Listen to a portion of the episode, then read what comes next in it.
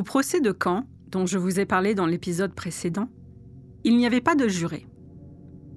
Dans le Calvados, une juridiction expérimentale a vu le jour en 2019, la Cour criminelle. Seuls des magistrats professionnels jugent les affaires pénales les plus graves. Bien sûr, cela fait gagner un temps considérable. Pas de tirage au sort en début d'audience. Pas de pédagogie à faire auprès de personnes dont les connaissances juridiques se limitent parfois aux séries télé. Et un délibéré plus rapide, parce que forcément, il n'y a pas six ou neuf personnes qui doivent se mettre d'accord pour un verdict. Et je dois dire que dans ce dispositif, les jurés m'ont manqué. Procès, crimes et faits divers. Fenêtre sur cour, les chroniques judiciaires d'Élise Costa.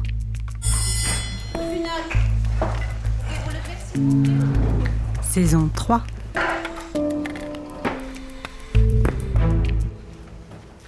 J'ai vu des procès où la simple question d'un juré peut faire basculer une audience. J'ai vu une jurée, fan d'Éric Dupont-Moretti, qui ne pouvait s'empêcher de sourire dans son écharpe dès que celui-ci se levait pour prendre la parole. J'ai vu une jurée d'à peine 20 ans pleurer à l'appel de son nom. Au bout d'une semaine d'audience, elle était celle qui prenait le plus de notes et était la plus attentive au débat. Mais mon émotion la plus forte, avec les jurés, fut au procès de Jean-Régis Julien. Jean-Régis Julien est gardien de la paix. Ou plutôt, il l'était, avant le 27 février 2016. Ce jour-là, c'était un samedi, peu avant l'heure du déjeuner. Jean-Régis Julien est monté à toute berzingue avec sa BMW noire sur le rond-point d'un supermarché. S'est arrêté, est sorti de son véhicule et s'est dirigé sans hésiter vers une Golf blanche d'occasion qui était là, sur ce même rond-point. Avec son arme de service, il a tiré trois fois de l'autre côté de la vitre. Il a visé la tête de la conductrice, parce que c'était, dira-t-il plus tard aux enquêteurs, la zone neutralisante. Il venait d'abattre son ex-compagne, Karine Ramière, sous les yeux de leur petit garçon de deux ans et demi, attaché sur son siège, à l'arrière.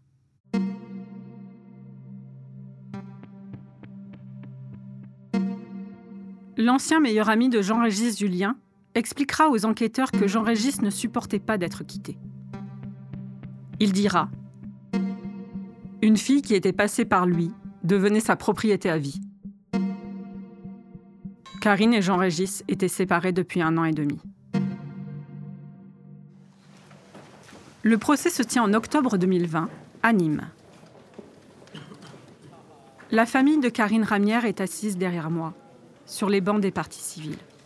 C'est une famille très soudée. Ils étaient huit frères et sœurs, sept depuis la mort de Karine. Les quatre aînés écoutent les débats, jour après jour et heure après heure, aux côtés de leur mère. Je suis frappée par les yeux de cette femme. Ils sont constamment pleins de larmes qui ne coulent jamais. C'est comme si ses yeux, habitués à toutes ces larmes, avaient fini par les accepter. L'avant-dernier jour, les partis civils, c'est-à-dire la famille de Karine Ramière, sont invités à s'exprimer devant la cour d'assises du Gard. La mère de Karine est incapable de parler à la cour. Ses enfants le font pour elle. Arrive alors, à la barre, Christelle Ramière, la sœur aînée de Karine. Elle n'avait que deux ans d'écart. Elles étaient très proches. Au décès de Karine, Christelle a pris son fils chez elle. Elle dit qu'elle était la plus à même de le faire.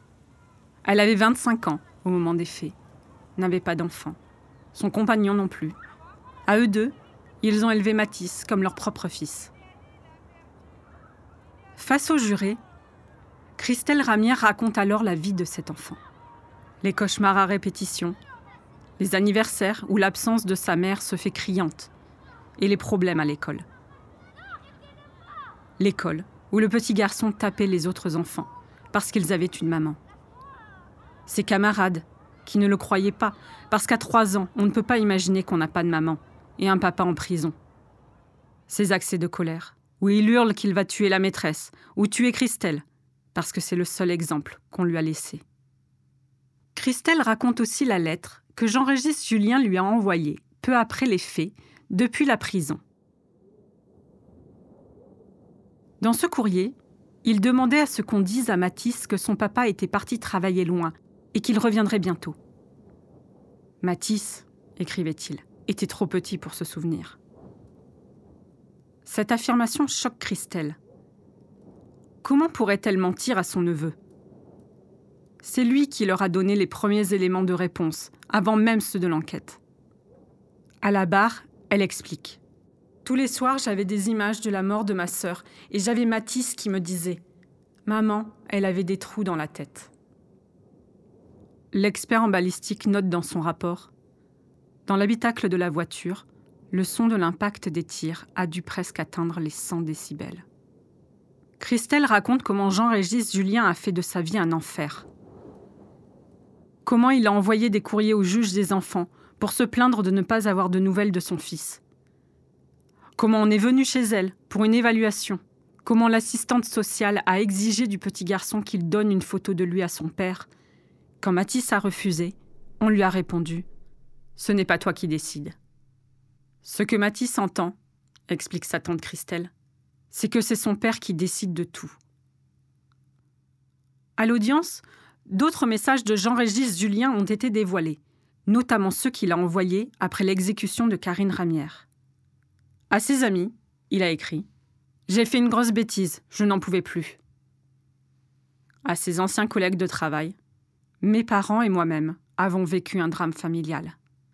Et à ses parents, cinq jours après les faits, j'espère sortir pour bonne conduite. Il écrit à ses anciens chefs pour obtenir des attestations, leur explique vouloir reprendre les travaux de sa maison au plus vite. Il écrit au juge d'instruction pour faire une demande de remise en liberté. Il apprend qu'il a du cholestérol, alors il mange beaucoup plus gras en espérant sortir pour raison de santé.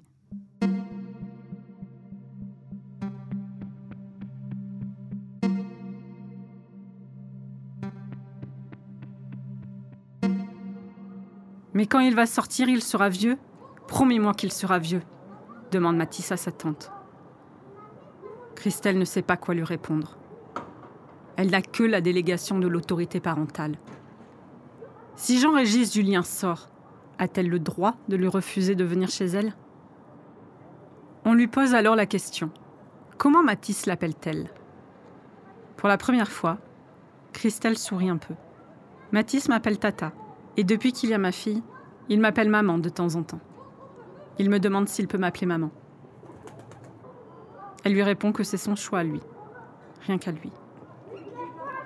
Le petit garçon est aujourd'hui âgé de 7 ans.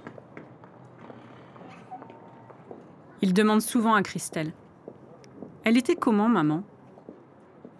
Raconte-moi comment elle était quand elle était petite. À la barre, Christelle dit À 7 ans, on oublie. Il me dit qu'il a oublié le son de sa voix, la couleur de ses cheveux.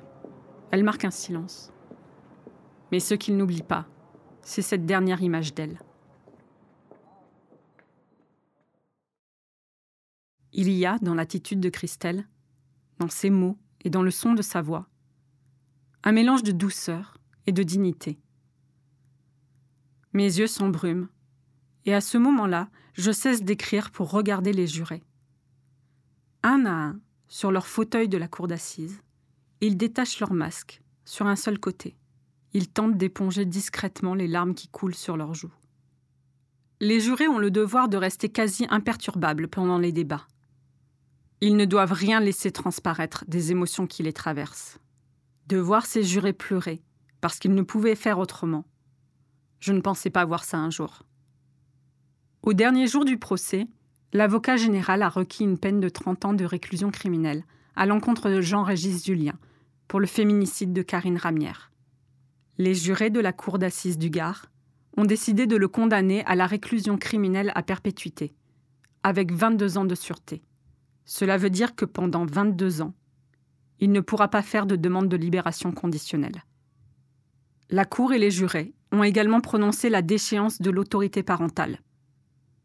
D'une certaine façon, ils ont jugé un crime sur un enfant.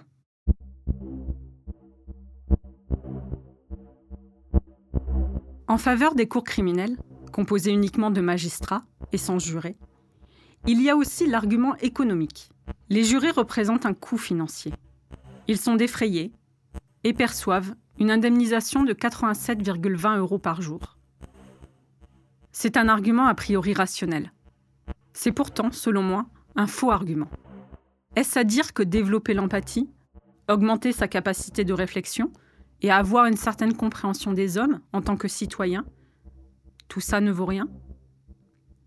Économiquement, c'est vrai. Ça ne rapporte rien. Mais démocratiquement, ce n'est pas négligeable. Toutefois, dans la salle de délibération, tout juré devrait se poser cette question. La peine la plus sévère est-elle forcément la plus juste? Condamné à la réclusion criminelle à perpétuité, Jean-Régis Julien n'avait plus rien à perdre. Il ne pouvait risquer une peine plus lourde. Un homme qui n'a plus rien à perdre sera toujours le plus combatif. Quelques jours plus tard, l'ex-policier a fait appel du verdict. Est-il juste, pour la famille de Karine Ramière et pour son fils, de revivre un tel procès? Fenêtre sur cours est un podcast produit par Arte Radio. .com. Vous pouvez l'écouter sur le site arteradio.com ou votre application de podcast favorite. N'hésitez pas à nous soutenir en laissant des étoiles ou des commentaires. Rendez-vous dans 15 jours pour le prochain épisode.